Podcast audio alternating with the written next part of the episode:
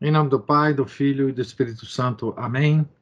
Ave Maria, cheia de graça, o Senhor é convosco. Bendita sois vós entre as mulheres, bendito é o fruto do vosso ventre, Jesus. Santa Maria, Mãe de Deus, rogai por nós, pecadores, agora e na hora de nossa morte. Amém. São José, rogai por nós. São Felipe Neri, rogai por nós. São Domingos de Gusmão, rogai por nós. Nossa Senhora de Fátima, rogai por nós. Em nome do Pai, do Filho e do Espírito Santo. Amém. Então, boa noite a todos. É, nós estávamos, quando nós fizemos o último encontro, no meio do capítulo 35, sobre ecumenismo. Isso foi é, em 2 de junho, quer dizer, praticamente tem dois meses eu vou propor para vocês que a gente recomece o capítulo 35 para dar uma certa estrutura na leitura e a gente não ficar perdido lá no meio do capítulo. Eu estava lá no item 251. Esse capítulo é muito importante, ele é, ele é longo, nós não vamos acabá-lo agora, e ele precede uma sequência de capítulos é, no livro é, igualmente importantes e fundamentais, eu diria, que é sobre as mudanças que o Concílio Vaticano II introduziu nos sacramentos. Então, esse último capítulo, é, antes do, das mudanças nos sacramentos, é muito importante, tem conexão com eles, porque tem tudo a ver com a questão do ecumenismo. Então, o, o capítulo 35, ele se baseia é, ele trata do ecumenismo. Eu vou voltar algumas páginas e vou começar aqui na página 503, que é o início do capítulo sobre ecumenismo. Item 245. A mudança no conceito de ecumenismo, a Instruction de 1949. Bem, uma década antes do concílio. Né? Então, essa mudança é sem dúvida a mais significativa entre as produzidas no sistema católico depois do Vaticano II. Então, vocês veem a importância que o, o Romano Amério dá a essa questão. Né? A mais significativa. Nela encontram-se reunidos todos os elementos daquela pretendida mudança fundamental que nos acostumamos a resumir na fórmula perda das essências. A doutrina tradicional sobre o ecumenismo está contida na Instructio Demotione Ecumenica, promulgada pelo Santo Ofício em 20 de dezembro de 1949, que retoma o ensinamento de Pio XI na encíclica Mortalium Animus. Ali se estabelece, primeiro, a Igreja Católica possui a plenitude de Cristo. Então, entre aspas, a Igreja Católica possui a plenitude de Cristo. E não tem de aperfeiçoá-la por obra de outras denominações cristãs. Isso é o Romano América acrescenta, né? Segundo, não se deve buscar a união por via de uma progressiva assimilação das várias confissões de fé, nem mediante uma acomodação do dogma católico a outro dogma. Terceiro, a única verdadeira união das igrejas só se pode fazer pelo retorno per reditum dos irmãos separados à verdadeira igreja de Deus. Quarto, os separados que retornam à Igreja Católica não perdem nada de substancial de quanto pertence à sua, à sua denominação particular, antes reencontram no idêntico numa dimensão completa e absoluta. Completum ateque absolutum então, esses quatro pontos, então, da, dessa Instructio Demotione Ecumenica. Portanto, a doutrina reafirmada pela Instructio supõe que a Igreja de Roma é o fundamento e o centro da unidade cristã, que a vida histórica da Igreja, com letra maiúscula aqui, que é a pessoa coletiva de Cristo, não acontece em torno de vários centros, as várias denominações cristãs, que teriam um centro mais profundo situado fora de cada um deles. Não é assim que acontece. E, enfim, os separados devem se deslocar até o centro imóvel, que é a igreja servida pelo sucessor de Pedro. A união ecumênica encontra, portanto, a sua razão e o seu fim em algo que já existe na história, que não é futuro e que os separados devem recuperar. Todas as cautelas adotadas em matéria ecumênica pela Igreja Romana e principalmente sua abstenção, ainda mantida, de participar do Conselho Mundial de Igrejas, tem por motivo essa noção da unidade dos cristãos e a exclusão do pluralismo equivalente das denominações separadas. A posição doutrinal, enfim, é a reafirmação da transcendência do cristianismo, cujo princípio, que é Cristo, é um princípio teândrico cujo vigário histórico é o sucessor de Pedro. Então, a igreja, em 1949, resolve reafirmar isto. Isso foi sempre a posição da igreja. Né? Foi sempre a posição da igreja. Desde a revolta daquele monge agostiniano no século XVI né? Martinho Lutero. Então, essa reafirmação é uma reafirmação tradicional, está em linha com a tradição da igreja, desde que é, houve o rompimento da cristandade. E o, o Romano por que, que o Romano Amélio é, resume isso aqui? porque é exatamente isso que vai mudar. E isso é uma coisa terrível, essa mudança. Né? Então, como sempre ele faz, ele faz um resumo do que a igreja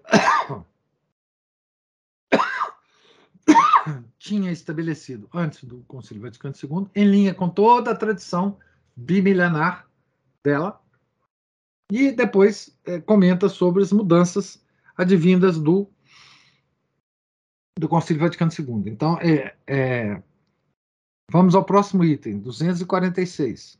A mudança conciliar. Vilaine, Cardeal Bé. A mudança introduzida pelo concílio apresenta-se nos sinais extrínsecos e no discurso teórico. No decreto Unitatis Redintegratio, a instrução de 1949 jamais é citada.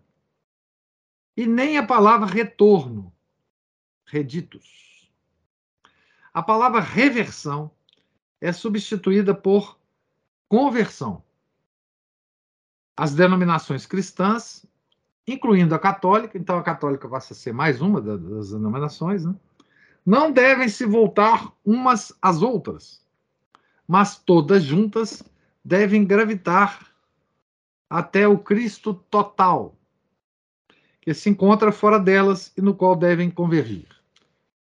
Então, aqui se muda o centro, né? O centro é a Igreja Católica e todas devem se dirigir a esse centro.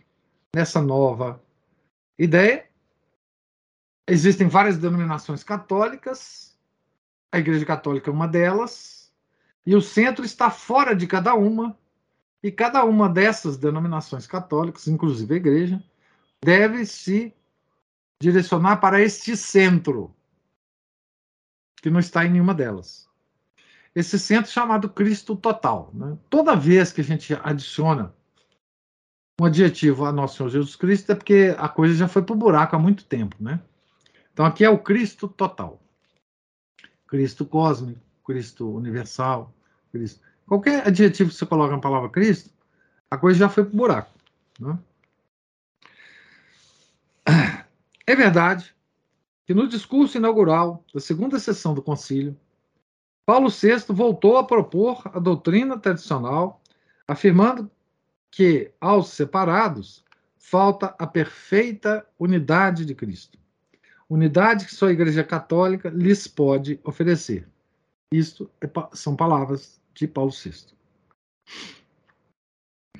Não é? O tríplice vínculo dessa unidade é constituído pela identidade da fé, pela participação nos mesmos sacramentos e pela, abre aspas, apta coerência unite ecclesiastici regiminis, ou seja, a harmonia orgânica de um único governo eclesiástico. Então, o que, que é a unidade da fé? Né? Então, unidade da fé não é um conceito vago, um conceito mental. Certo? Nada na igreja é isto. As coisas na igreja são concretas. Concretas. Então,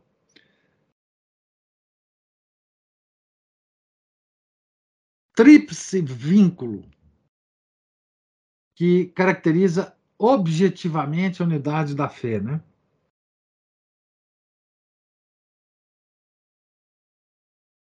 Participação nos mesmos sacramentos, tá certo? Pela harmonia orgânica de um único governo eclesiástico, eclesiástico, ainda que essa única direção respeite uma grande variedade de expressões linguísticas, formas rituais, tradições históricas, prerrogativas locais, correntes espirituais e situações legítimas. Pode haver nessa identidade da fé uma diversidade grande de coisas, como expressões linguísticas, formas rituais, tradições históricas, prerrogativas locais, correntes é, espirituais, situações legítimas. Nós temos vários. Ah, é, por exemplo, no caso do ritual, nós temos vários rituais, várias missas aprovadas pela igreja, é? aprovadas pelo Pio V. É? Todos os ritos orientais, o rito ambrosiano, enfim, vários é, ritos, né? por exemplo. Mas não obstante as declarações papais, o decreto Unitatis Redintegratio rejeita o reditos dos separados e professa a tese da conversão de todos os cristãos. Então nós temos também que nos converter por esse documento do concílio. Isso é um documento concílio, hein? A unidade não deve ser feita pelo retorno dos separados à Igreja Católica, mas pela conversão de todas as igrejas no Cristo total, o qual não subsiste em nenhuma delas, mas que é reintegrado mediante a convergência de todas em um. Por isso que a, a, a próprio título da, da, desse documento, né? Unitatis Redintegratio. É a reintegração, a unidade da reintegração, né?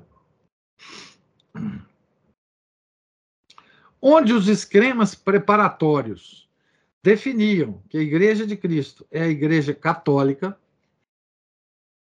o concílio concede apenas que a Igreja de Cristo subsiste na Igreja Católica, adotando a teoria de que também nas outras igrejas cristãs subsiste a Igreja de Cristo e de que todas devem tomar consciência de tal subsistência comum em Cristo. Então, agora, nós criamos.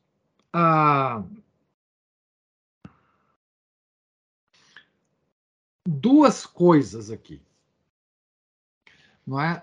Isso é criação mental, porque não tem nada a ver com a realidade, né?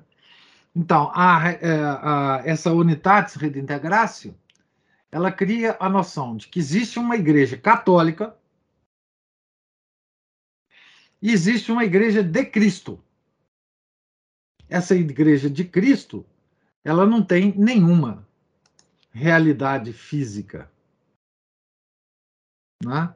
Ela tem uma é uma é um ente mental, puramente um ente de razão. Ela não existe em lugar nenhum essa igreja de Cristo. Né? É, uma coisa abstrata. Né? As igrejas, então, esse, esse centro abstrato para o qual todas as igrejas devem convergir é a tal da igreja de Cristo, onde está o Cristo total. Né? As igrejas separadas, como escreve um catedrático da Gregoriana no Observatório Romano, são reconhecidas pelo concílio como, abre aspas, instrumentos dos quais o Espírito Santo se serve para operar a salvação de seus membros, fecha aspas. Então, há também salvação fora da Igreja Católica. Então, aqui também um dos dogmas da Igreja é jogado na lata do, do lixo. Né? O catolicismo, nessa visão equivalente de todas as igrejas, não tem mais nenhum caráter de preeminência e de exclusividade. Então, tudo isso aqui, gente, que aconteceu nesse documento, é o início de tudo que nós vemos hoje na igreja. Lembra é, que o Romano Amério considera essa questão a questão mais significativa entre as produzidas no sistema católico depois do Vaticano II. Por quê? Porque ele diz também nessa frase o seguinte: porque isso significa a perda da essência da Igreja Católica. A Cristina levantou a mão. Pode interromper agora, professor? Claro! É, eu só queria observar aqui os sinais de que nós estamos de olhos bem fechados, nós católicos. É, eu tinha esquecido disso, dessa leitura completamente, mas lembrei agora de que a faculdade Dom Helder Câmara tem uma revista que chama Dom Total, Cristo Total, Dom Total, Dom Sim. Helder Câmara, Cristo Total. E exatamente nessa nesse parágrafo que fala que a unidade não deve ser feita pelo retorno dos separados da Igreja Católica, mas pela conversão de todas as igrejas no Cristo total, o qual subsiste em nenhuma delas, né? Ah. É, isso aqui me deu a noção do porquê um, entre muitas aspas, defensor fidei, tão vigoroso e veemente, quanto aquele rapaz que me excomungou. Ele leu este livro em francês e acha que a igreja é, é a maior verdade do mundo, porque ele, um ex-protestante, é, é, é, crê nesta igreja que nós estamos lendo aqui, professor. É, e esse retorno de protestantes eu creio que 99% não faz a mais mínima ideia disso aqui, mas os que fazem militam nisso, nessa mudança radical para uma outra igreja, e estão dentro fazendo esse trabalho. Isso. De novo, os infiltrados. De Isso. novo. É, é, e, e, você veja que muitos dos que estão aí é, pontificando na internet sobre catolicismo estão nesse mesmo toada aqui. Então... Essas mesmas toadas.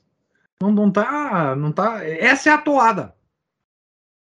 Desde que você identifique isso, isso é, constitui para nós uma chave explicativa. Nós já sabemos de onde que vêm essas ideias agora. Né? Todos eles se converteram, esses que você está dizendo, para uma igreja mental, não uma igreja real. Porque essa igreja do Cristo total, ela não existe. Onde que ela está? Onde que são os templos dessa igreja? Ela não existe. Isso é um ente de razão. Né? Ela só existe na mente das pessoas. E isso é o erro moderno de considerar palavras como realidades. Você pega uma palavra e fala, ah, essa é a realidade. Não, isso é uma palavra. Tem a ver com conceito mental. Pode ser que ela seja uma realidade, se você a vê, se você a toca. Mas antes disso, ela é simplesmente um, um, um, ente de razão. Como um triângulo perfeito, não existe na realidade. Mas então, é esse o problema. Por isso que o Romano Ameri fala que esse é o problema mais significativo, porque você perdeu a essência da igreja. Quando você perde a essência da igreja, bom, acabou a igreja. Né? E é por isso que sempre a gente tem que pontuar a gente gosta de falar e, e comemorar, e, e, com razão, muitas conversões para a Igreja Católica. Hoje em dia, de um modo geral, converteu fulano, ah, que coisa. Mas para que igreja que ele converteu? Vamos pensar direitinho aqui. É a Igreja do Cristo Total ou a Igreja Católica Apostólica Romana? Tem uma diferença muito grande. Então, é, isso aqui é, é, central, realmente, porque toca a essência da igreja. A essência da igreja. É? Então, é, se você muda o eixo, o centro da, da coisa, se a igreja não é mais o centro, ele é só mais uma denominação cristã, certo? Então, nós comparamos toda a igreja, com os dois mil anos de história, a qualquer portinha de garagem aberta nos bairros aí de Belo Horizonte que tem um pastor pregando. É isso. É simplesmente isso que nós estamos fazendo. Né? É, o, que, o que fizeram com a nossa igreja. Né? Então, o catolicismo, nessa visão equivalente de todas as igrejas, não tem mais nenhum caráter de preeminência e de exclusividade que, de, que o próprio Deus encarnado nos deu, né? Porque isso também nós não podemos demandar como se fosse um bem nosso, é um bem que nosso Senhor nos deu. Então, já no período dos trabalhos preparatórios para o concílio, o padre Maurice Villain, na obra Introdução ao Ecumenismo, propunha eliminar a antinomia entre Igreja Católica e denominações protestantes, fazendo uma distinção entre dogmas centrais e dogmas periféricos, e mais ainda, entre as verdades de fé e as fórmulas com as quais o pensamento as objetiva e exprime contingentemente. Para ele, essas fórmulas não seriam imutáveis as formas são as palavras e as definições usadas para descrever o dogma. Essas são as formas. Quero chamar a atenção, lembrar mais uma vez, todos nós sabemos, né, que esses documentos preparatórios, todos, a, a esses documentos, o Romano Américo teve acesso em primeira mão, porque ele era um perito do Concílio Vaticano II. Nessa época, ele era um perito de um cardeal, que eu não sei bem o nome, não lembro mais o nome. Assim como, por exemplo, o padre Ratzinger era também é, perito do cardeal Frindes, acho que é assim que nos chama o cardeal, e como os outros peritos, todos, né, estavam lá trabalhando com os cardeais. Né? O Romano Amério era um, então ele teve acesso a esses documentos. Por isso que ele fala com tanta autoridade desses documentos. Né? Então, voltando aqui ao Maurice Villain. para ele, essas fórmulas não seriam imutáveis. Ou seja, você pega todos os dogmas da igreja, pega os dogmas principais, tá certo? Que, e aí você forma o núcleo de uma religião, que não existe. É tudo é coisa mental.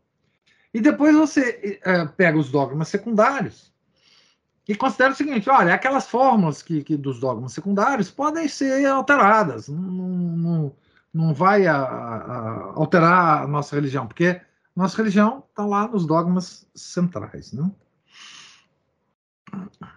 Uma vez que as fórmulas não são o efeito de uma faculdade que manifesta a verdade, mas de uma faculdade que categoriza um dado sempre incognoscível, a união deve ser feita em torno de algo mais profundo, que a verdade, que Villiers chama de o Cristo orante. Outra, outra, outra, outro adjetivo. Tá? Então, aqui o dogma passa a ser uma categorização né? e não uma manifestação da verdade. A união deve ser feita em torno de algo mais profundo que a verdade. Ora, o que, que há mais profundo que a verdade? Há o Deus incognoscível da gnose. O Deus incognoscível da gnose. Isso é uma posição gnóstica por princípio. Certo? É aquele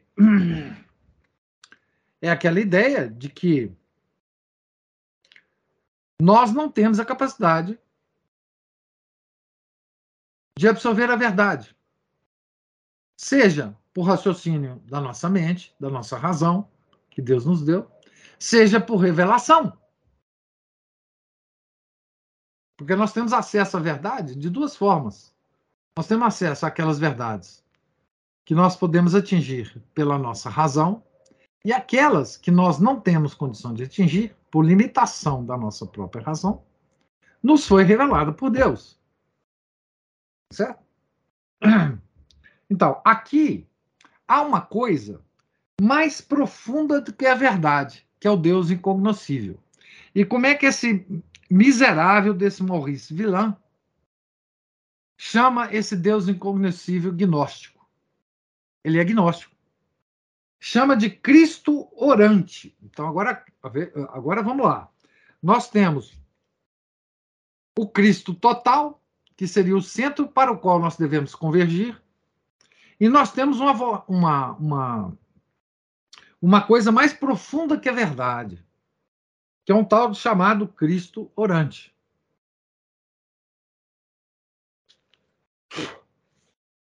Mas o que foi dito no tópico mas além do que foi dito no tópico 243, deve-se observar que ainda que a oração de todos aqueles que se remetem a Cristo seja um meio necessário para a união, rezar juntos pela união não constitui a unidade, que é de fé, de sacramentos e de governo.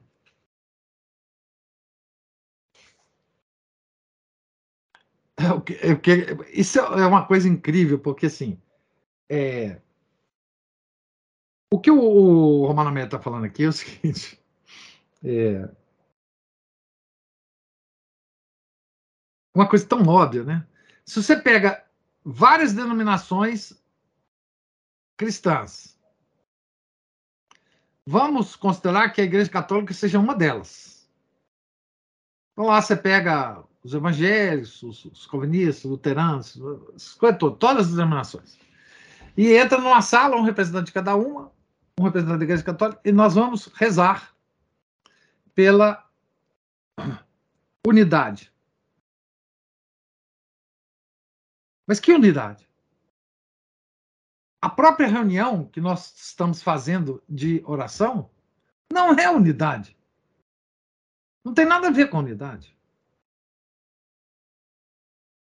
É? porque a unidade é de fé, de sacramentos e de governo. Ela, ela só pode ser entendida assim, que é a realidade do mundo.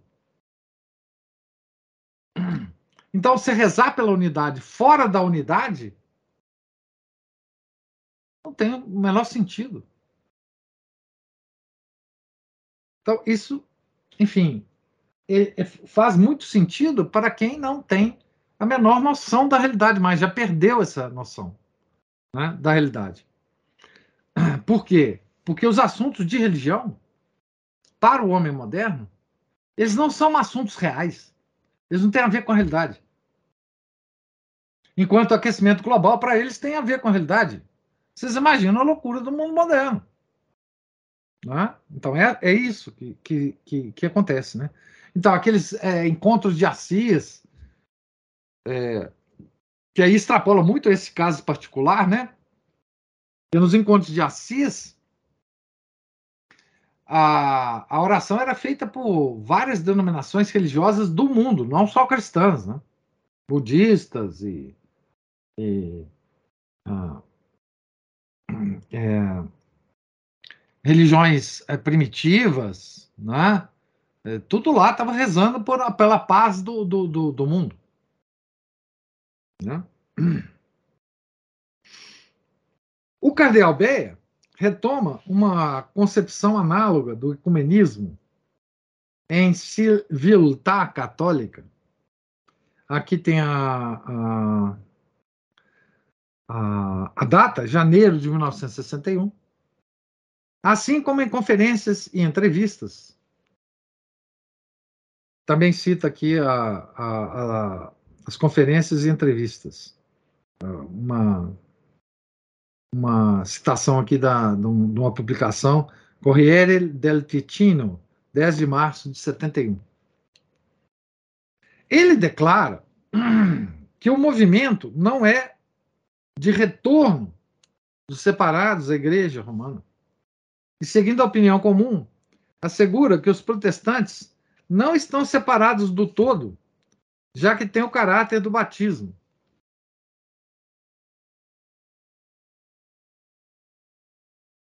Citando a Mistiti, a Mistiti Corporis, de Pio XII, segundo a qual estão, abre aspas, ordenados ao corpo místico, fecha aspas, chega a assegurar que pertencem a este. E que por isso, então, estão numa situação de salvação que não difere daquela dos católicos. Então, é, isso é um, uma conclusão lógica né, desse raciocínio. A salvação está, obviamente, estendida a eles. Né? O movimento pela união é reduzido por ele à explicação de uma unidade já virtualmente presente, tratando-se de tomar consciência dela. Então, Cardeal Beia fala o seguinte: olha, é, essa coisa de protestante católico, nós já estamos unidos. Não tem problema. É, basta que a gente tome consciência dessa união e já está pronto, o negócio está bom. Não? O negócio está bom. E o que dizer da, da unidade de fé, de sacramentos de governo? Ah, isso aí é bobagem. Não é? Isso é bobagem para o Cardeal Beia.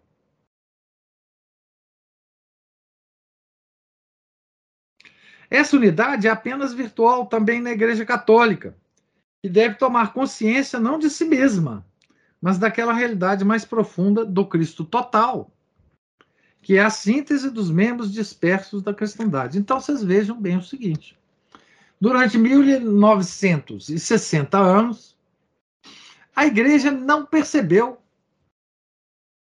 esse tal de Cristo total. E agora o Cardeal Beia em 1960, está dizendo para a Igreja Católica assim, olha, então coisa total, é basta tomar consciência dele. Tá certo? Se a, nós tomarmos consciência do Cristo total, embora a gente não saiba o que é, onde ele está, como ele se materializa, como ele se torna realidade, é só tomar consciência dele. Pensamento mágico, né? Pensamento mágico. Não se trata, portanto, de reversão de um a outro, mas de conversão de todos ao centro, que é o Cristo. Outro, outro adjetivo que o Romano Amério usa aqui. O Cristo profundo. Então, Cristo total, Cristo orante, Cristo profundo. Tá certo? Por quê? Porque esses caras não acreditam no Cristo real. Em Nosso Senhor, na encarnação do Verbo, no homem Deus. Então eles tentam fazer com que ele pareça com alguma outra coisa. Item 247. O ecumenismo pós-conciliar. Porque isso aqui tudo é antes do concílio, né? O ecumenismo pós-conciliar, Paulo VI, o secretariado para a unidade dos cristãos, que vai ficar, eu acho que na mão do cardeal Beia, inclusive. Inicialmente. Né? A substituição da ideia de retorno dos separados pela conversão de todos tem papel importante no decreto Unitatis Redintegratio, onde se ensina que a igreja deve ser perenemente reformada. Mas o termo tem um sentido incerto. Em primeiro lugar, a não ser que se, se seja indulgente com o mobilismo, deve-se dizer que existe um status dentro do qual o cristão se aperfeiçoa é, é, pessoalmente na religião e do qual não deve sair ou converter-se a outro estado. Em segundo lugar, aperfeiçoar não é se converter em outro estado, né? Em segundo lugar, a conversão, ou seja, o contínuo movimento de aperfeiçoamento do cristão, é necessária a si mesma, e ainda que o seja também para a obra da reunificação da igreja, não constitui sua essência como um momento, sendo um momento de, do destino pessoal. É claro, isso está tão claro na igreja. Né? Por isso que toda quaresma a igreja prega o quê? A conversão dos católicos. Né? Não a conversão do mundo. Na quaresma é o tempo dos padres fazerem as homilias, dizendo que é tempo de conversão. Né? É São João Batista. Falando lá, estreitem as estradas. Está vindo. Etc, etc. Né? Então, é claro que existe sempre um movimento nosso de conversão permanente, porque nós desviamos. Mas conversão é a igreja. A igreja de Cristo. A igreja romana.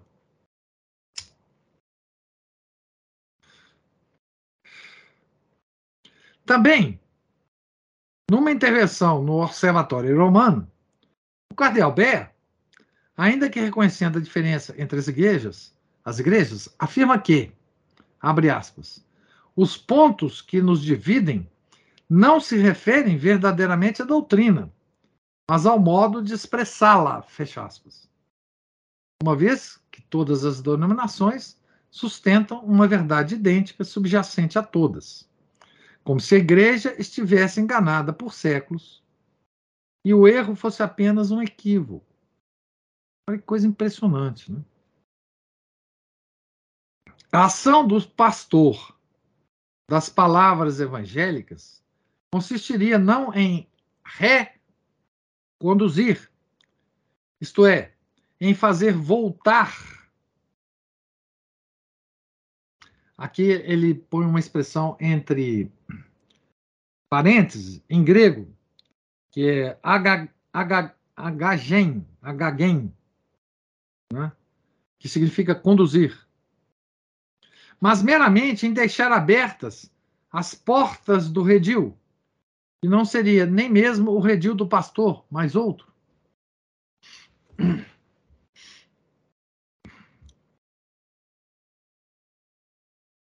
Num confuso trecho de um discurso de 23 de janeiro de 1969, Paulo VI parece próximo de tal opinião, do Beia.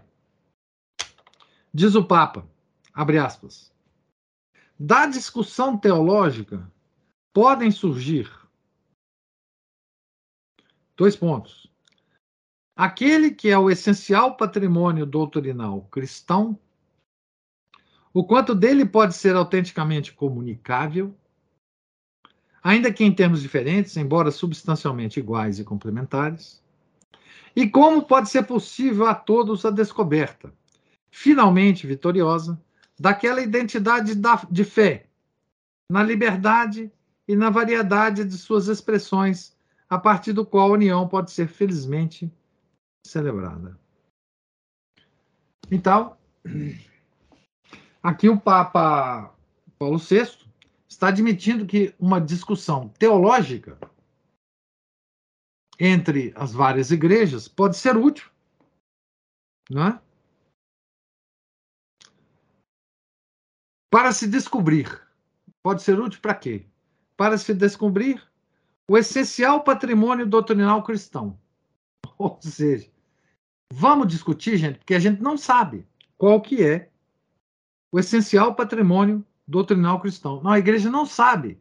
Depois de 1960 anos de existência, o Papa admite claramente, publicamente, não é isso? Porque foi num discurso, que nós precisamos de discutir para descobrir o essencial patrimônio doutrinal cristão.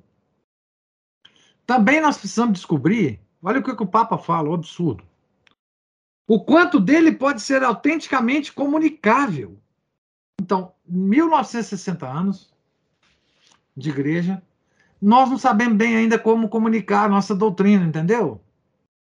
Então, assim, é, os nossos antecessores não converteram o Império Romano, não converteram os bárbaros, porque eles não sabiam bem comunicar.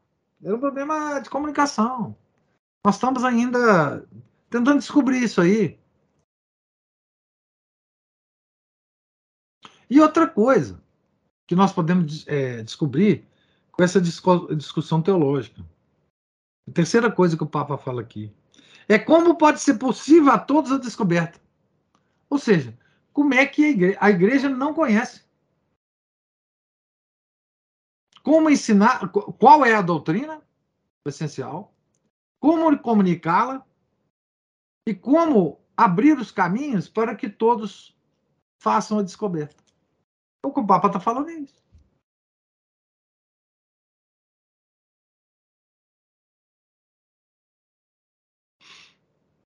Né? Considerando esse trecho, parece que a unidade preexiste ubique.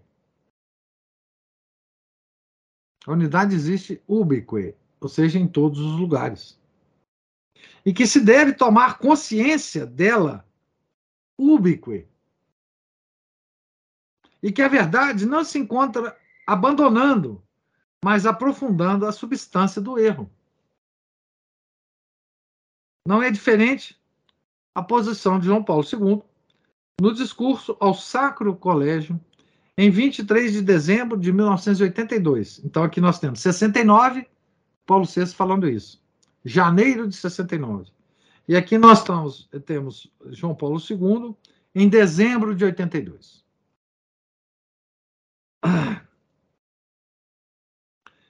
Que depois esse discurso foi relembrado por ocasião da sexta Assembleia do Conselho Mundial de Igrejas,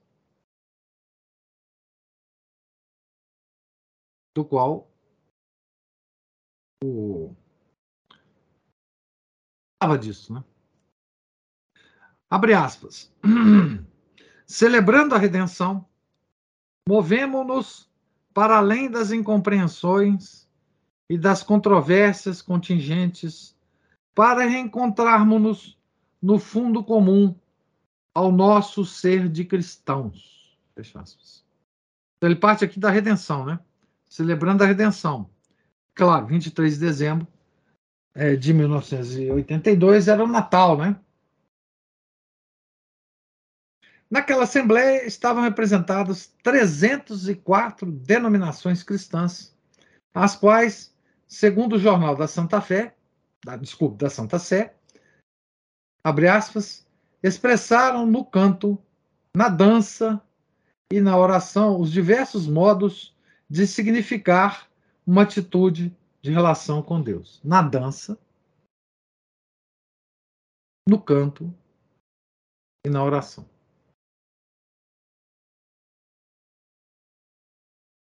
Diversos modos de significar uma atitude de relação com Deus. Uma atitude de relação com Deus. Meu Deus do céu. Que coisa, né? Fecha aspas. Atitude de relação com Deus. Como se a gente. Como nos fosse possível simplesmente dizer que nós não estamos mais nos relacionando com Deus. Como se nós tivéssemos o ser por essência, né? Ah, 304 denominações cristãs, dentre as quais a Igreja Católica. Vocês imaginam? Que coisa incrível.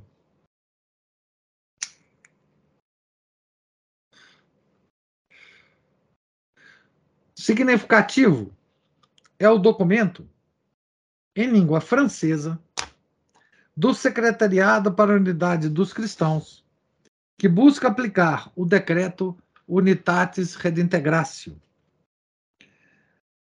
Aqui está a citação do Observatório Romano em, em, na nota de pé de página. Tomando-se da Lumen Gentium 8, a fórmula tradicional, tá em, aqui está em francês, porque ele está citando um documento em francês, né? Eu vou ler já em português na nota 14 dessa página 507. Então vamos lá.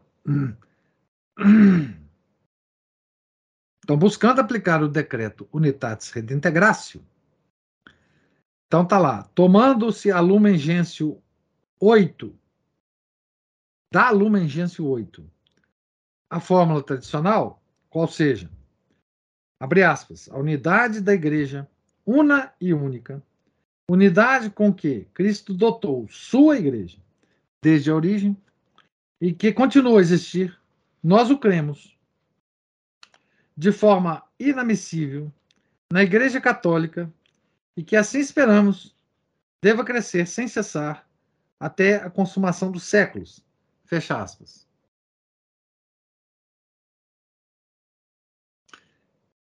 O Romano Amério continua.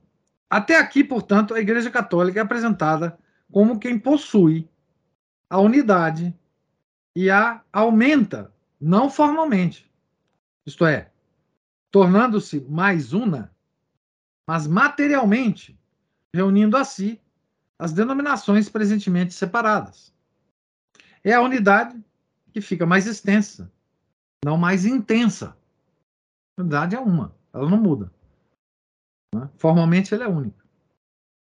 Mas todo documento se desenvolve depois em sentido contrário, na perspectiva de uma unidade que deve ser buscada mais do que comunicada, numa reciprocidade de reconhecimentos graças aos quais se persegue, abre aspas ainda em francês aqui, É,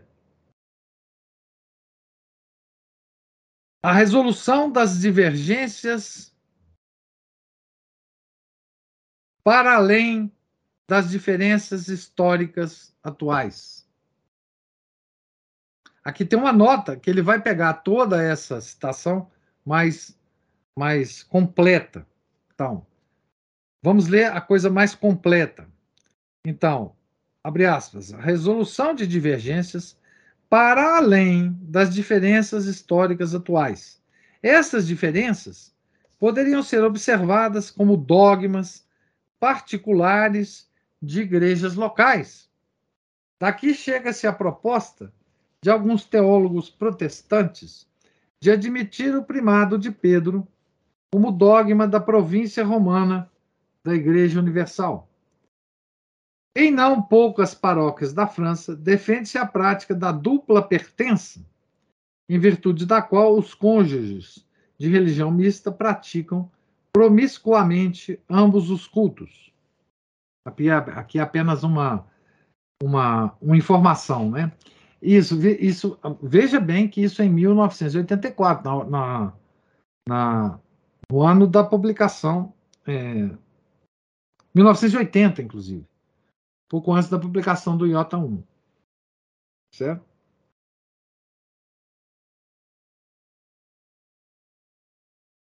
Então, a resolução de divergências para além das diferenças históricas atuais. Então, o que nós temos, é curioso isso, né? Porque aqui se resume o seguinte: nossas diferenças com os protestantes é, é apenas de cunho histórico. Nós podemos resolver isso. Para além das diferenças históricas atuais. Continuando aqui o texto Romano Américo. As diferenças dogmáticas são consideradas diferenças históricas, que o retorno à fé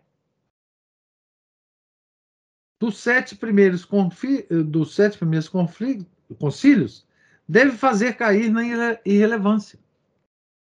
Nega-se assim implicitamente o desenvolvimento homogêneo do dogma depois daqueles sete concílios.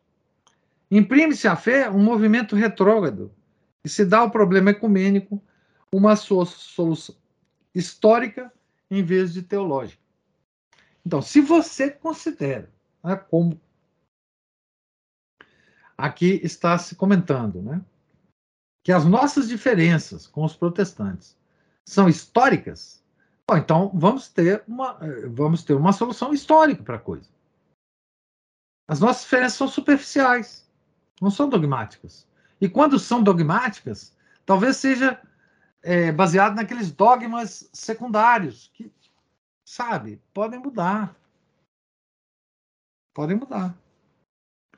Essa mentalidade, de acordo com a qual a união deve ser conseguida sinteticamente pela recomposição de fragmentos axiologicamente equivalentes, suplantou agora completamente a situação tradicional.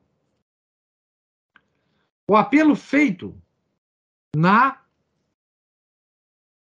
89 congregação do concílio pelo bispo de Estrasburgo para que, abre aspas, se evitasse qualquer expressão alusiva ao retorno dos separados, tornou-se o axioma doutrinal e a diretriz prática do movimento ecumênico.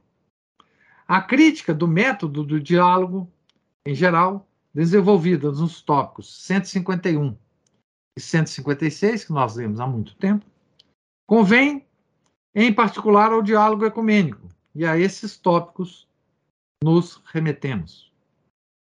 Aqui tem uma nota também, quando se fala dos fragmentos axiologicamente equivalentes, na página anterior, na página 507 ainda.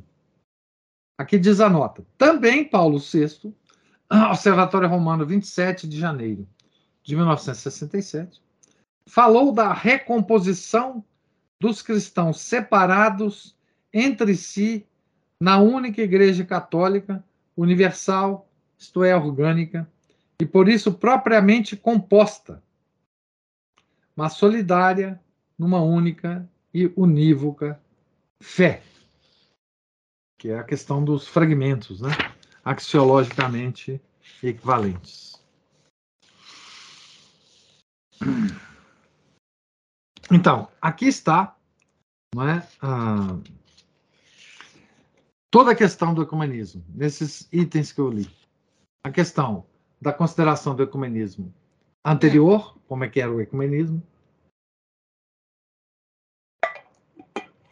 e como que o Conselho Vaticano II encara essa questão.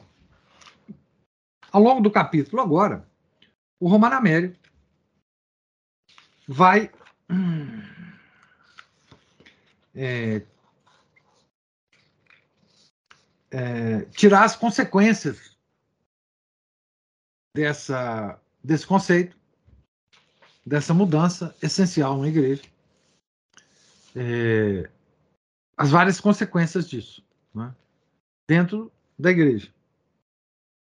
Tá certo? Então, 200, item 248. Consequências do ecumenismo pós-conciliar. Interrupção dos retornos. Este livro não é capaz de abordar todos os pontos de fé e de teologia que foram afetados pela mudança doutrinal exposta. Esses pontos, esses pontos incluem a doutrina da salvação, a teoria que distingue entre corpo e alma da igreja, a diferença entre fé e boa fé, o desenvolvimento do dogma. Convém, entretanto, não deixar passar de todo algumas consequências evidentes e, todavia, silenciadas no novo caminho ecumênico. Abandona-se o princípio do retorno dos separados, pelo da conversão de todos ao Cristo total, imanente a todas as denominações. Aqui tem uma nota que eu devo ler. Nota 17. O presidente do Conselho Conciliar holandês explicou assim a posição daquela igreja, da igreja da Holanda, né? Vou ler já em português. A unidade da igreja não significa mais o retorno à igreja católica, tal qual existe hoje, mas um desenvolvimento de todas as igrejas em direção ao que a igreja de Cristo deveria ser. Veja o, o romantismo, o idealismo desse pessoal. A igreja de Cristo, a, ao que a igreja de Cristo deveria ser. Mas como, como assim? O que, que ela deveria ser? Se a gente perguntasse isso para esse cara aqui, provavelmente ele ia responder para a gente o seguinte: Ah, isso nós vamos descobrir no caminho. A igreja de Cristo como ela deveria ser, nós vamos descobrir caminhando com essas denominações aí todas, batendo papo. Certo? Ô, professor. Hã? Esse, Esse tipo, tipo de coisa já está na boca do povão. É. E, e, eu acabei de ler, antes aqui da, da nossa aula, um rapaz escrevendo assim, isso com outras palavras, né? Eu até abri aqui, é, ele fala assim, tudo embolado, né? Sobre missa tridentina e tal. É, na verdade, é só uma fuga do ego de você sobre a apostasia da igreja, que não tem a ver com os ritos romanos, já que isso foi avisado antes do rito romano sequer existir. A igreja primitiva é lá. E os apóstolos pregavam em casas, mais ao estilo dos evangélicos e sistema de células. E por aí vai. É. Esse rapaz, ele não é necessariamente um protestante, é um quase esotérico, panteísta, o que seja. Espiritualista. Então, é, isso.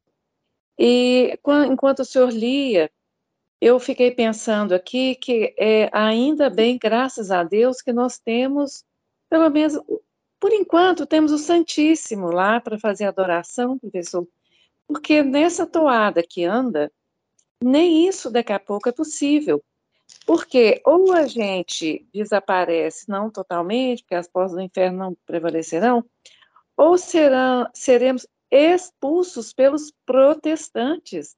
Eles vão nos expulsar da nossa igreja. É, eles tomaram conta dela. Nós vamos ver na reforma litúrgica, ele vai, ele vai, ele vai comentar sobre a reforma litúrgica. O rito nosso é rito protestante, o rito da missa nova.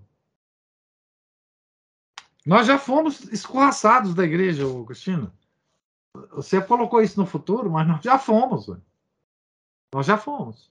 Nós encontramos um, um refúgio. Mas não sei quanto tempo isso vai durar, né? Se vai durar, até que ponto nós vamos ter que é, enfim. Mas isso aí, veja, isso é consequência desse aspecto. Certo? O, o, o que é importante entender é onde que, que surgiu. Porque assim, a situação atual, nós não vemos a menor possibilidade de mudança. Esperança humana, nós não temos. Nós não temos. Tá certo? É... Então, que, que isso vai, vai significar? Nós não sabemos. Mas nasceu daqui. Tudo isso nasceu daqui. Né? A igreja se ajoelhou na, perante a igreja protestante sem o menor motivo para fazer. Não tinha motivo nenhum. Apenas que ela estava sendo protestantizada desde o século XIX. É simplesmente assim. Né? Ela estava sendo protestantizada desde o século XIX. Tem um livro que, que, que descreve isso bem, de um padre da fraternidade, esqueci o nome dele agora. Ele escreveu um livro é, da, em 2007, em comemoração aos 100 anos da publicação da Pachende, de Pio X. Então, é, o título do livro é 100 anos de modernismo. E tem capítulos no livro que traça bem essa história de como que a, os, os, teólogos protestantes começaram a influenciar profundamente os teólogos é, católicos, sobretudo na Alemanha, mas na França também, desde o século XIX até o século XVIII. É, e então isso é, ocorreu, mas tem uma história de como é que isso ocorreu, né? A Giovana levantou a mão. É, eu estou acompanhando é, essa, a parte que a Cristina leu aí do que o rapaz escreveu, da questão das células, né? Ah. Ele, nossa, mas é uma confusão imensa. O número de pessoas, como células, o número de pessoas maior, menores, né? número de, é, pequeno, tudo bem, às vezes, e, só que a situação era o quê? De perseguição, os apóstolos ah. eram poucos, tinham é, as catacumbas, né? né? E tinha a sucessão apostólica. Comparar isso com o protestantismo, célula protestante, pelo amor de Deus. É, não. Isso, isso é uma confusão histórica, doutrinária, teológica, filosófica, metafísica. Filosófica, porque aquela, tem aquela questão da, da matéria e forma, né? Então, isso. Mas aqui, o, o, o Lutero, ele, ele queimava livro de Aristóteles, ele odiava Aristóteles, ele odiava São Tomás de Aquino. O que, que você pode esperar dos seguidores dele? Não vai esperar é. nada. Professor. É. Ô, Giovana, sobre as catacumbas, eu vi coisa pior, e o professor Ranguesch vai acreditar de quem?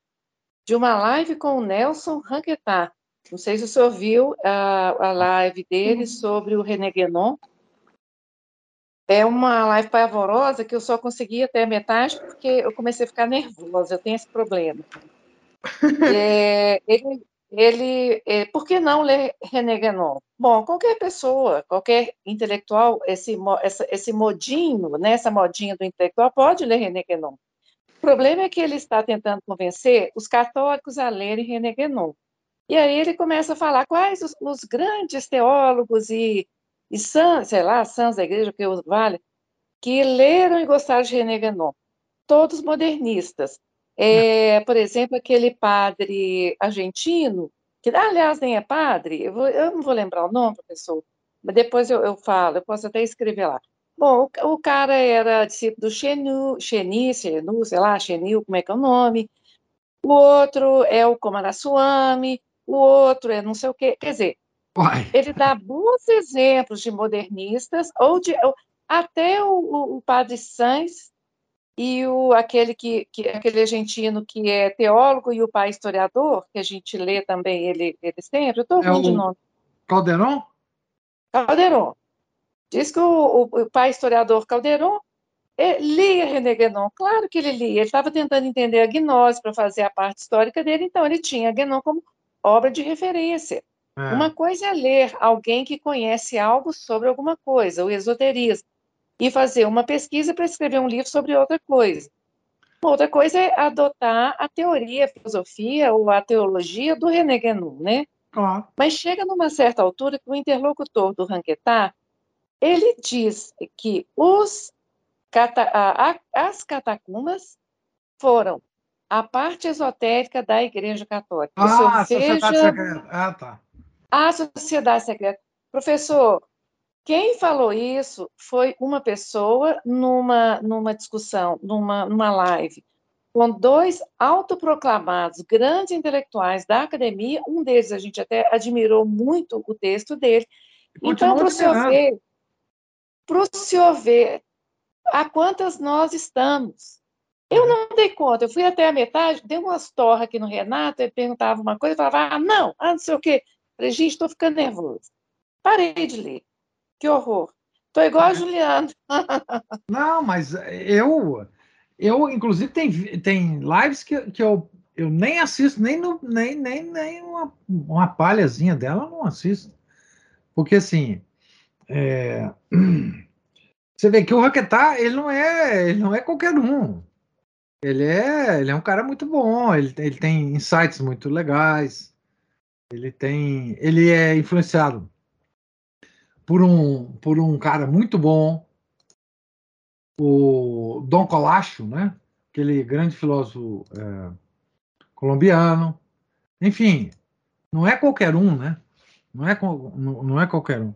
E mesmo assim tem essas bobagens, né? O, o eu tô, tô tentando lembrar o nome do pai do, do, do Álvaro Caldeirão, é, não sei o que Caldeirão, é um grande historiador, grande historiador. Ele tem ele tem uma coleção sobre. Ele tem uns, uns livros sobre a Revolução Francesa extraordinários. Né? É, mas é claro que ele leu René Guénon. Olha aqui, o. O. Álvaro. Álvaro Calderon? Pode ser. Quem cita muito ele é o Padre Sens, né? Naquela, naquela coleção sobre, sobre história da igreja, ele cita muito na, na parte da Revolução Francesa. Mas olha aqui, o Santo Irineu, o Santo Irineu, ele leu todos os gnósticos da época para compor a obra dele contra as heresias. Todos os gnósticos. Ele expõe a teoria gnóstica dele no livro. Melhor do que qualquer gnóstico da época poderia expor a teoria gnóstica. Ele leu. Ele leu. Isso não quer dizer nada. Agora, citar Koromaswamy, esse pessoal todo, isso é loucura. É loucura. Esse cara. Porque esse cara tem uma pecha de tradicionalista, sabe? Esse Koromaswamy. O filho do Ananda Koromaswamy, como é que ele chama o primeiro nome dele? É... Esse que deu aula de história na, na, no seminário da, da Fraternidade São Pio X no, no, nos Estados Unidos, inclusive, foi expulso desse seminário. Esse cara é, é, é a perennialista. Ananda é o pai. O filho. Eu esqueci o primeiro nome. Mas esse cara. Esse cara é perennialista. É tipo o Wolfgang Smith. Que parece um católico tradicional, mas é perennialista. De quatro Você, você sabe que o que eu observo, assim, esses católicos é, convertidos, eu não sei como é que chama essa, como chama essas pessoas, nessa mesma linha dos protestantes, eles, eles entraram para essa nova igreja, ou não sabem. Quer dizer, o que eu percebi do Ranquetá foi uma ignorância sobre o cristianismo muito grande, mas ele se avorando, falar, eu sou católico, eu sou católico, e aí, o professor, o senhor vai me desculpar, mas o grau da, digamos, da erudição dele, para mim, está sob júdice. O senhor ah, me desculpe, eu quase anotei, eu quase fiz comentários lá, porque o senhor veja bem, um grande intelectual, ele, a primeira coisa que ele faz é situar o discurso que ele está fazendo, se ele for honesto, porque senão ele é desonesto. Então, é, é, duas ratas que eu vi no, na, na, na, nesse tempo que ele falou, a primeira foi começar falando porque lê Guénon, é, que os católicos leiam, e aí faz. Se você tem medo, se você é intelectual e você tem medo de um autor, aí solta uma, uma pérola do, do professor Olá. Então, quer dizer que e ele não avisa ninguém que, o, que quem lê o Guénon e admira, segundo ele próprio, é modernista. Você não vê um, um, um católico tradicionalista admirando Guénon, leu, mas não admira. Não, e, e os outro, que leram, eles criticam profundamente. Criticam. Exato. Então, é. olha, ou ele é capcioso ou ele é bobo. O segundo ponto de rata que eu vi foi que, no comecinho, eles fazem uma crítica ao professor Olavo de Carvalho, meio debochada, com uma frase que o professor Olavo fala da, é, do senso de proporção, que ele pegou isso não sei de quem, do Schoen, do Reganon, qualquer coisa que vale, mas o tempo inteiro eles estão repetindo ipsis literis as palavras do professor Olavo de Carvalho é, claro. para definir o que é o intelectual. É claro. E eles estão montados nas razões do professor Olavo de Carvalho para se sentirem como tal. E, são, então, e sentem duas... superiores a ele. O mas isso aconteceu. É, não, mas isso aconteceu demais com, com, com, o pessoal que leu Olavo de Carvalho que. É. O senhor veja bem, dois intelectuais cheios de si que não se situam na conversa que estão conversando para imprimir o tom do discurso que eles estão falando. Eles erram, assim, é um erro primário.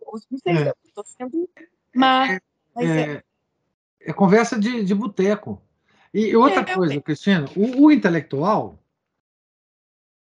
o grande intelectual, ele sempre traça uma linha em torno dele do que, que ele é, está falando com autoridade de intelectual e o que ele não sabe e não pode falar com autoridade intelectual.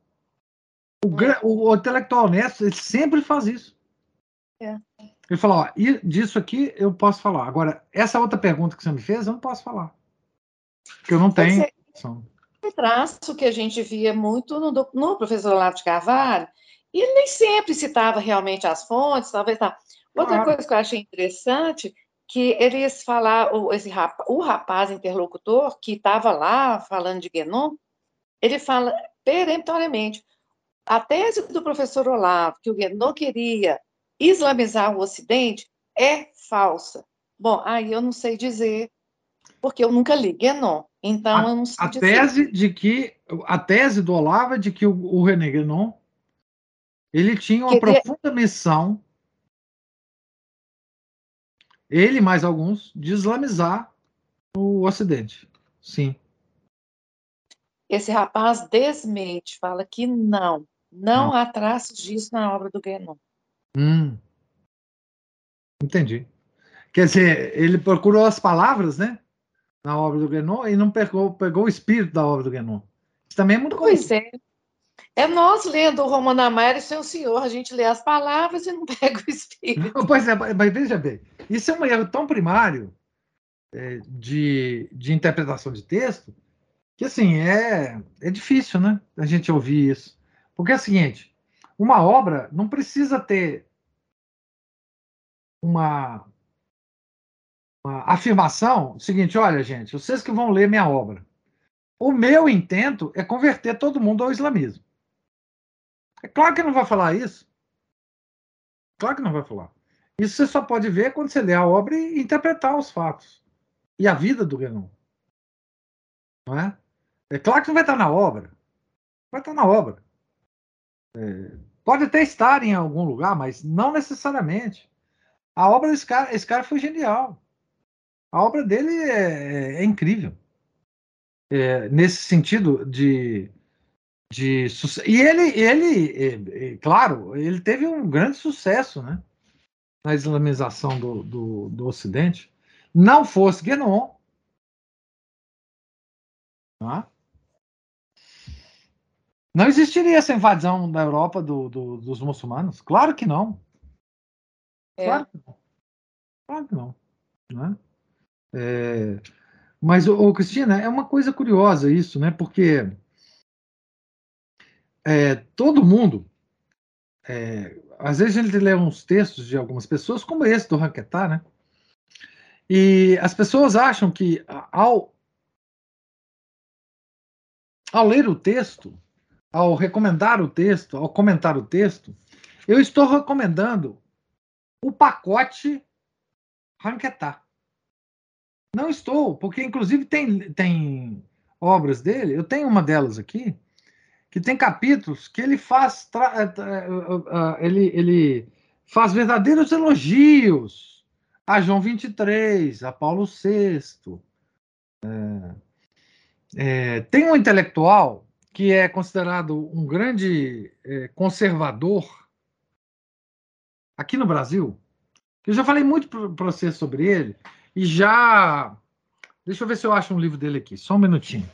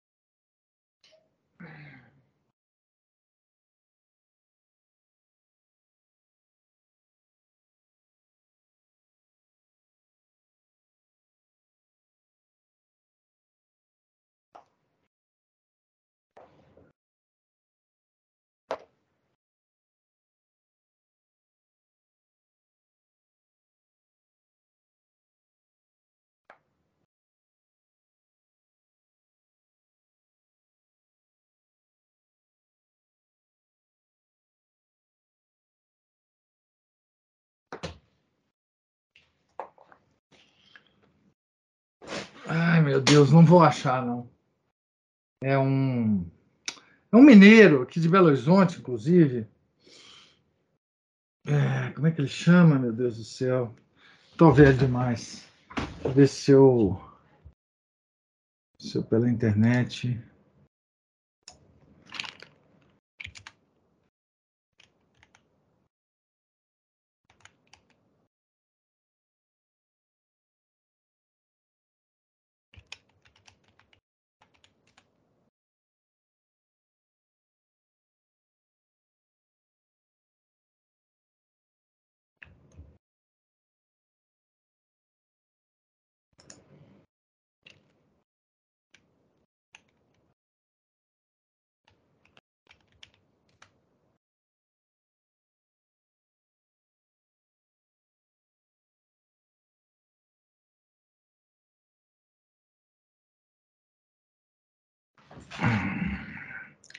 Calma aí, gente, calma aí.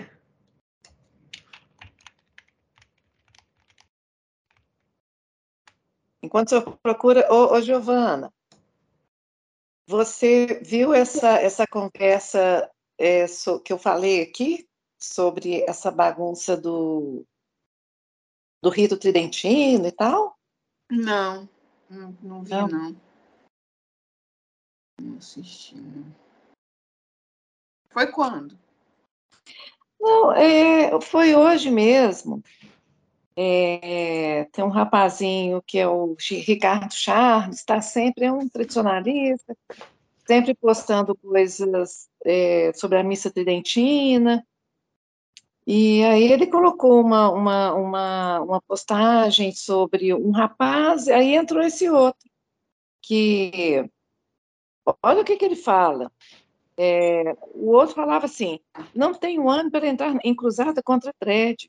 Se tem uma pontinha de ânimo, geralmente é para dar razão para os inconformismos deles. Então, a pessoa é, concorda que os tradicionalistas têm um inconformismo justo. Esse outro entra e fala assim: isso tudo é irrelevante, principalmente porque a discussão que eu vejo você mostrar aqui é, são só por questões estéticas na liturgia. A substância da fé é outra coisa, e isso só faz vocês perderem tempo. Como se fosse preciso hum, fazer magia em alguma. Quer dizer, a substância da fé está nas nuvens, como disse o professor é, Anguete aí agora. É. A... Nossa Senhora. Que viagem, hein? Então, achei o livro aqui. Eu não posso esquecer o nome desse autor, porque ele é importante realmente. João Camilo de Oliveira Torres. Ah, professor, eu já li coisa dele. É, um, um, é uma tristeza. Então, esse cara, assim, ele é considerado pelo, pelos caras aí da internet e tal. Ele tem uma coleção sobre história do Brasil excelente, extraordinária, extraordinária, extraordinária. Publicado pela Livraria do Senado, se não me engano. Mas ele tem um, um livro que foi é, publicado com artigos dele de jornal. Tá certo? Chama assim O Elogio do Conservadorismo e Outros Escritos. Ele teve tem um prefácio agora de, de, de, nesse livro de um de um uma pessoa que faz bastante sucesso, Bruno Garchagen, falando sobre o João Camilo. Mas veja bem, nesses, é, o livro é grande, tem vários artigos dele de jornal, tá? Mas veja bem, é, se você se você observar aqui, você vai ver um, um, um cara, um grande intelectual. Isso a gente não pode dizer que não. É um grande intelectual. Mas, se você vai ver aqui, alguns desses artigos comentam alguma coisa da igreja. Ao longo do, por exemplo, ele tem um artigo aqui, A Política e o Dever dos Católicos.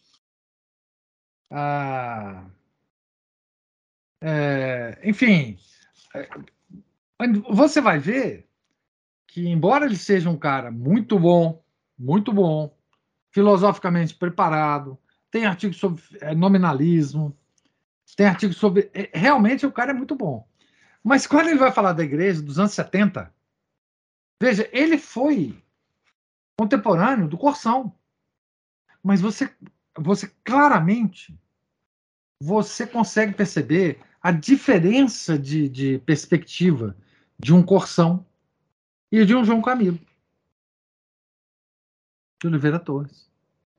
Então, então quando, é, quando a gente lê um autor aqui, né, muita gente fica assim, poxa, então se o Anguete está lendo e comentando, esse cara é sensacional, ele não tem erro, ele é infalível. Mas não é assim, né? Porque quando eu leio um ou outro artigo, eu poderia, por exemplo, pegar esse livro e ler vários artigos aqui para vocês, excelentes. Excelente de política, de sociologia, de. É impressionante que alguém tenha existido com a capacidade de João Camilo aqui em Belo Horizonte, viveu aqui, caminhou pelas essas ruas. É realmente impressionante. Mas, assim, do ponto de vista católico, tem os seus problemas. Tem os seus problemas. Então, não é assim, né? O, o Raquetá. Agora, o Raquetá não chega nem, nem a beijar o pé desse cara, né? De João Camilo de Oliveira Torres. Não, não. Mas, o professor, a gente. Mesmo porque ele, ele não formou na universidade, esse cara, né? Ele foi até professor da Universidade Federal de Minas Gerais. Mas ele é um outsider. Ele é um outsider. Professor, a gente tem essa consciência, assim, até eu nem falei nesse sentido, ah, nós lemos. Não, eu sei, não, eu sei, eu sei. Mas algumas pessoas, não estou dizendo você, Giovana, porque eu acho que vocês já entenderam como é que eu. Enfim. Mas é, muitas pessoas, já que eu estou lendo e dando atenção a um cara, pô, esse cara deve ser maravilhoso. Não é assim, o mundo não é assim. O mundo não é assim do João Camilo de Oliveira Torres, eu tenho até, olhei aqui agora, no, no, celular, eu tenho em PDF um livro que ele escreveu sobre a história das ideias religiosas. E eu comecei a ler esse livro, mas já, na, na, eu não sei se é no. O prefácio é, é de um padre, não sei de quem. Esse mas já, esse livro dele. Hã? Esse livro dele eu não conheço. Ah, eu vou mandar então para o senhor. É em PDF. É, já, já no prefácio, é, ele começa falando dos jesuítas, eu não vou lembrar mais, mas assim, eu paro, sabe, professor? Eu desanimo, que eu falo assim, gente, se for para eu ler coisa errada, eu, porque coisa errada eu li a vida inteira, fiquei enfurnada no direito a vida inteira, eu não dou conta mais, assim, de ficar destrinchando ideia que está confundindo, mas aí eu parei. Mas ele já no prefácio, ele fala um tanto de coisa boa, ele fala do cristianismo, uh, uma religião de fatos, e tudo mais, só que chega numa hora, ele dá uma deslizada. É. Eu, eu, vou, eu vou tentar eu colocar no grupo, eu não sei como que eu dou conta, se for o caso, até mando. Chama História das Ideias Religiosas, em PDF. Mas só isso. Não, eu vou procurar isso, eu vou encontrar.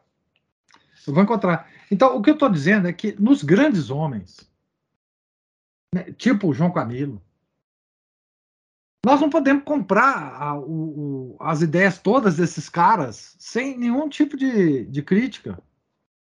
É o que acontece com o Olavo de Carvalho, a mesma coisa. Né? A gente tem que saber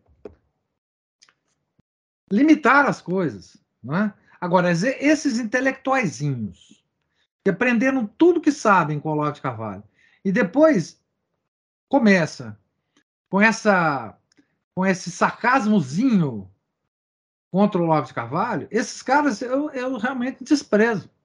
Não sabia que o Raquetá era dessa dessa linha, porque não, não, li muito pouca coisa dele.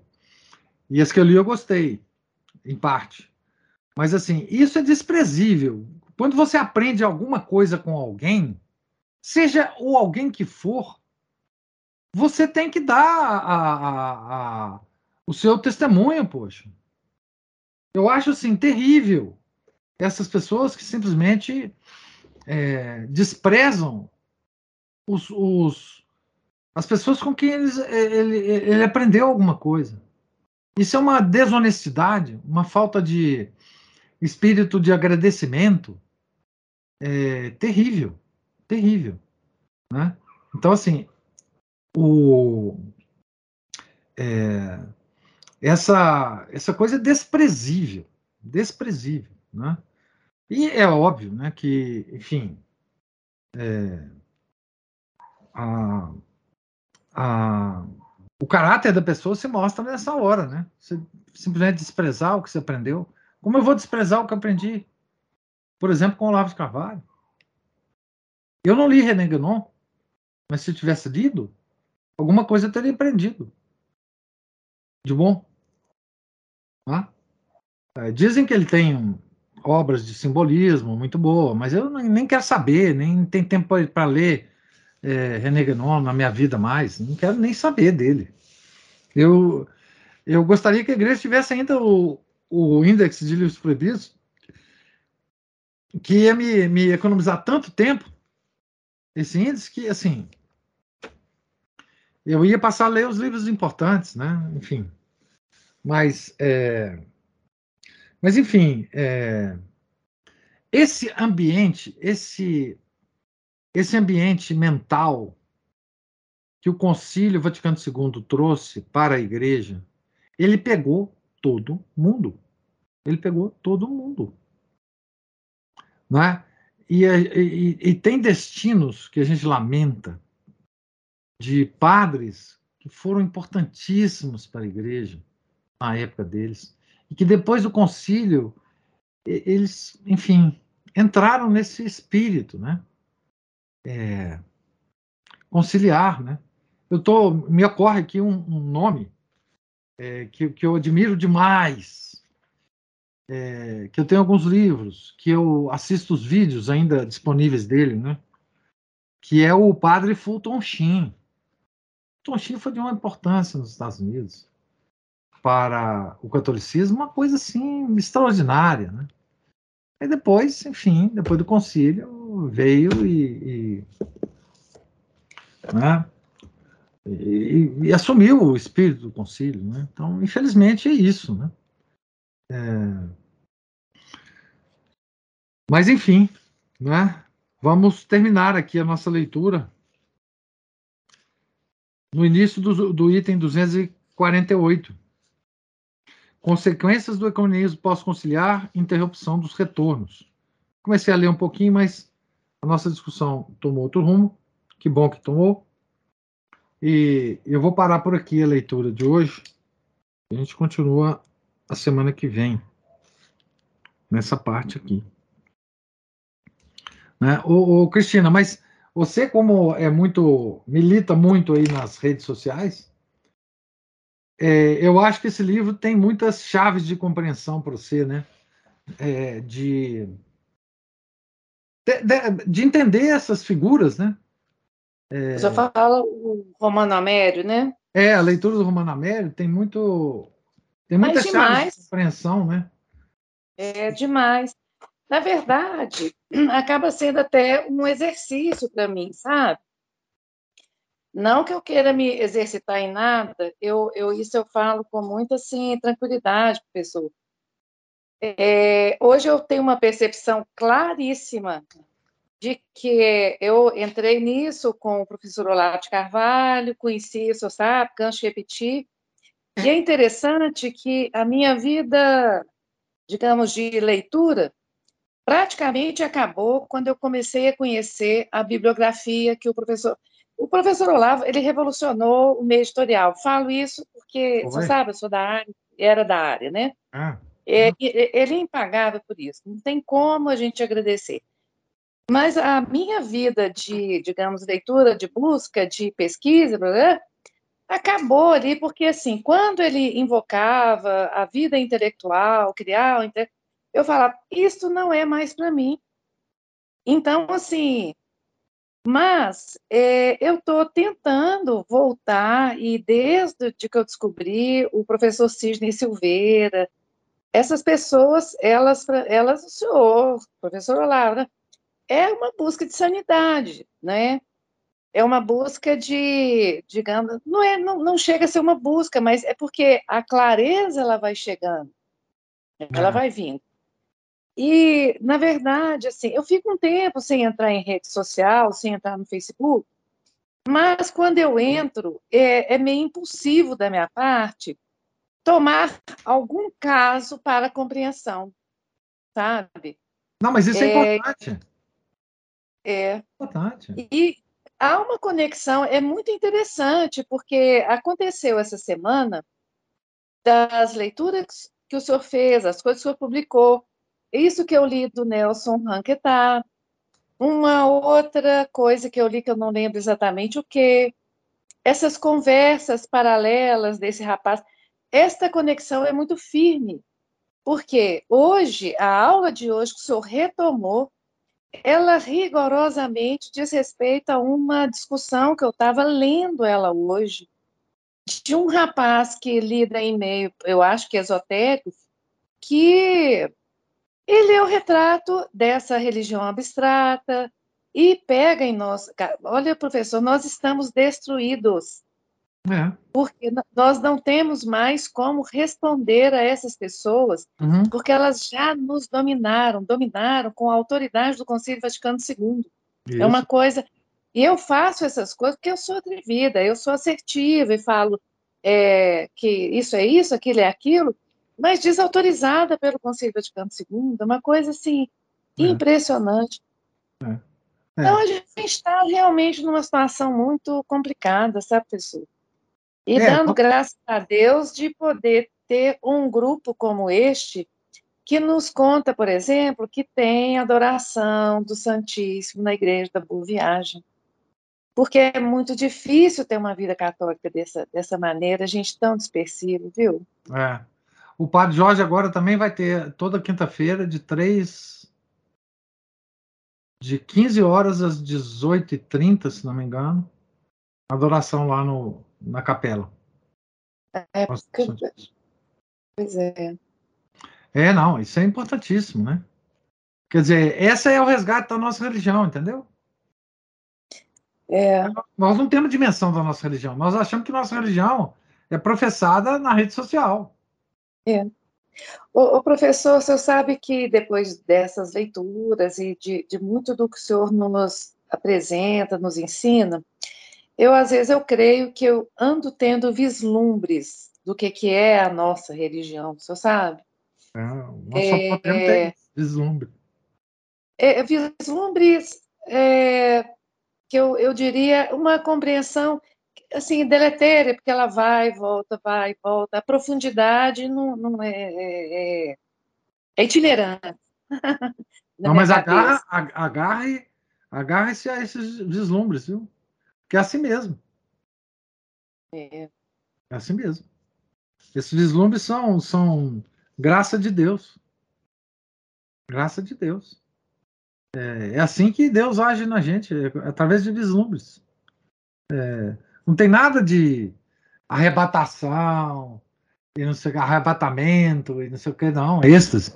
É, são pequenos vislumbres é, que nós temos que guardar no coração é, para continuar a nossa caminhada. É assim mesmo. É um vislumbre de uma leitura, um vislumbre de uma meditação, é um vislumbre na, na vida de um santo, é, é, um vislumbre na leitura de, um, de, um, de uma passagem na Bíblia. É, é, isso mesmo. Agora, essa nossa igreja, que antes era muito mais visível, né, a beleza, a integridade da, da nossa fé, a, por causa da arquitetura das igrejas, por causa da música, por causa do rito, isso tudo desapareceu né? na nossa frente, infelizmente. E é. é assim que Deus quer, né? Infelizmente. Mas... É, eu acho que é vontade dele mesmo, professor, porque... É, castigo. É castigo. Castigo merecido. É, é castigo merecido. Eu vou comentar com vocês, talvez eu até divulgue lá na, no Clube de Leitura, uma, uma discussão que eu vi hoje muito interessante, muito.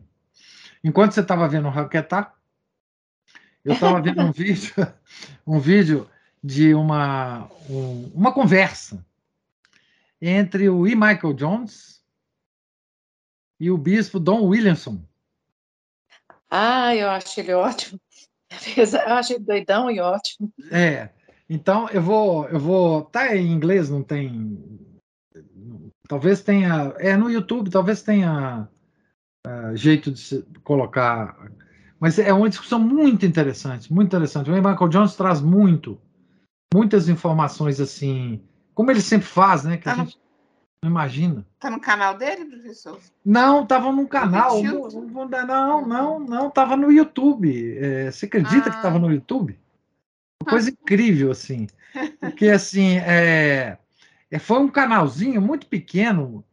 É,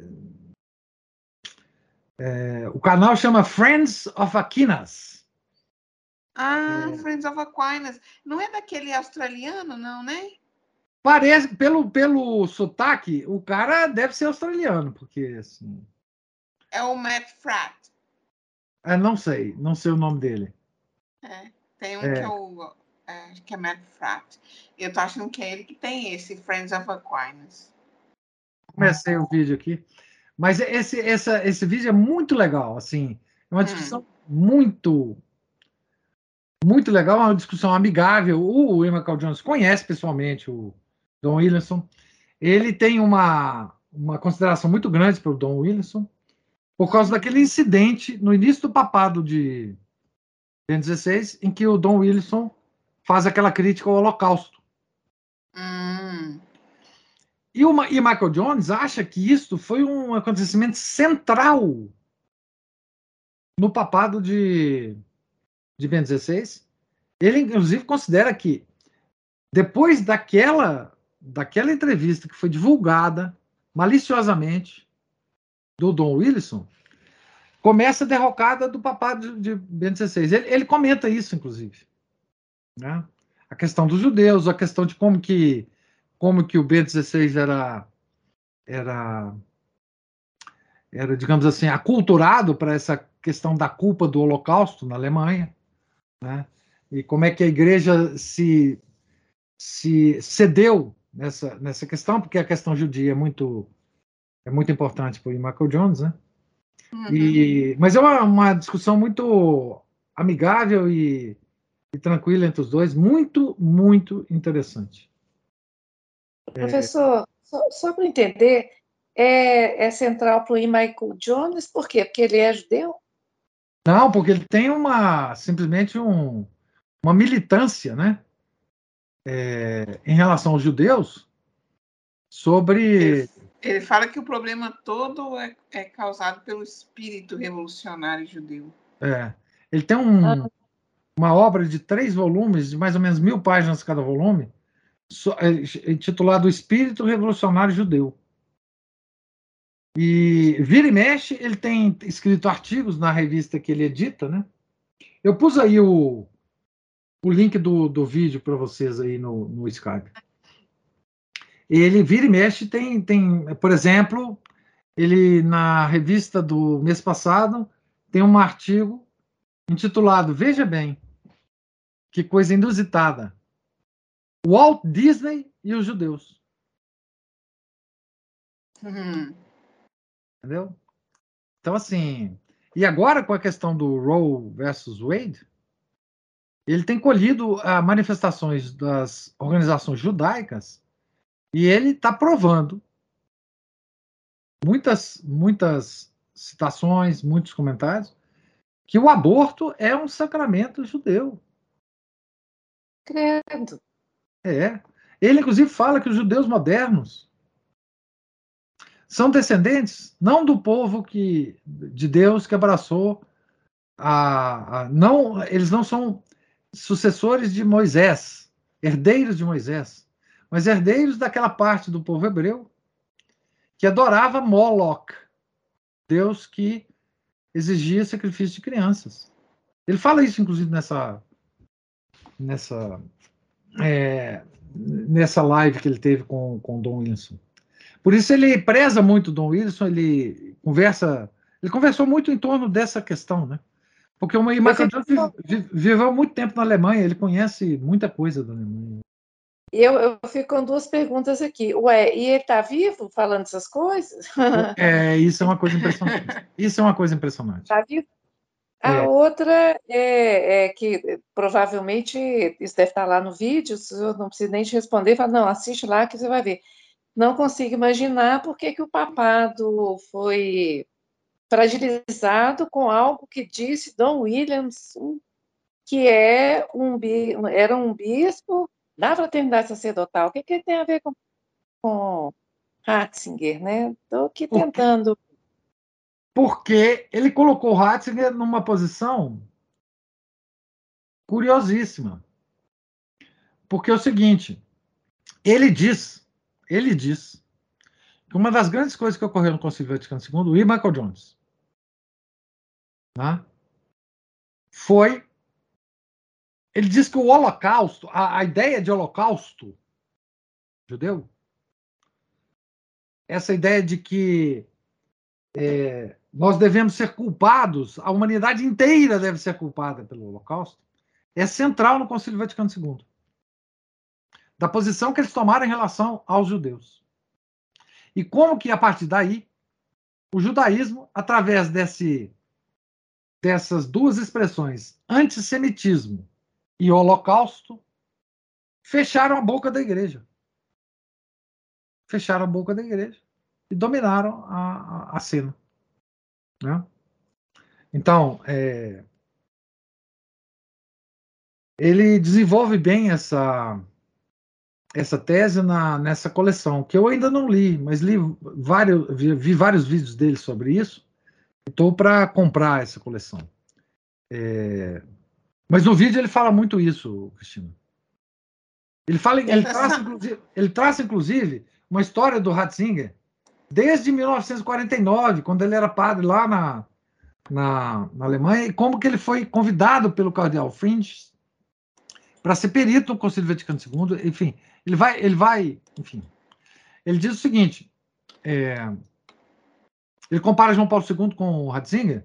Diz o primeiro discurso papal do, do, do João Paulo II, ele vai na Polônia e mete o pau no comunismo. Lá na Polônia, comunista ainda. E compara com João Paulo, com o, Bento XVI, que vai na terra dele, na Alemanha, e faz um discurso em que ele teria que condenar a perseguição dos judeus em relação a Cristo, em afirmar várias coisas em relação ao povo judeu, etc. E ele não faz. Né? Ele é tinha aquele um... de Ratona, que ele fala dos três pilares do Ocidente. Exatamente, ele porque o segundo o Michael Jones, ele foi doutrinado nessa questão da culpa do Holocausto, etc, etc, etc. Né?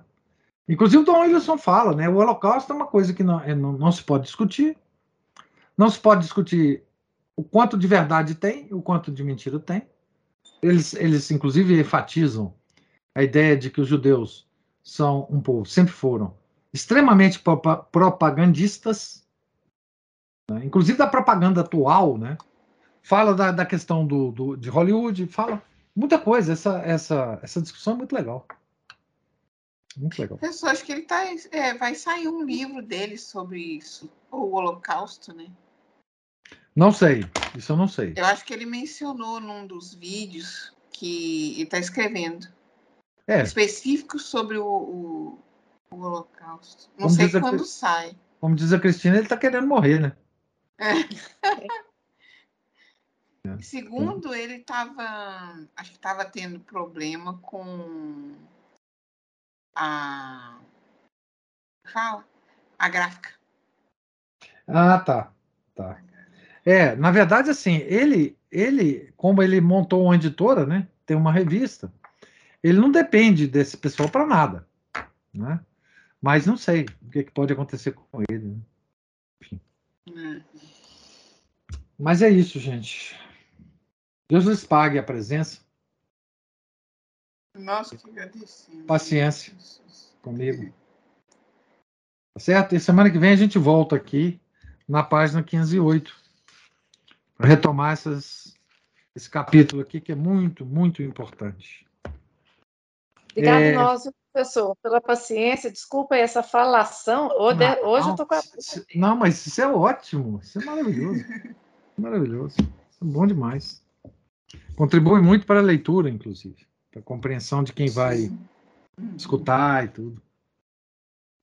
Então, tenham todos uma santa noite, fiquem com Deus. Em nome do Pai, do Filho e do Espírito Santo. Amém. Ave Maria, cheia de graça, o Senhor é convosco. Bendita sois vós entre as mulheres, e bendito é o fruto do vosso ventre, Jesus. Santa Maria, Mãe de Deus, rogai por nós, pecadores agora e na hora de nossa morte. Amém. São José, rogai por nós. São Felipe Neri, rogai por nós. São Domingos de Gusmão, rogai por nós. Nossa Senhora de Fátima, rogai por nós. Em nome do Pai, do Filho do Espírito Santo. Amém. Deus.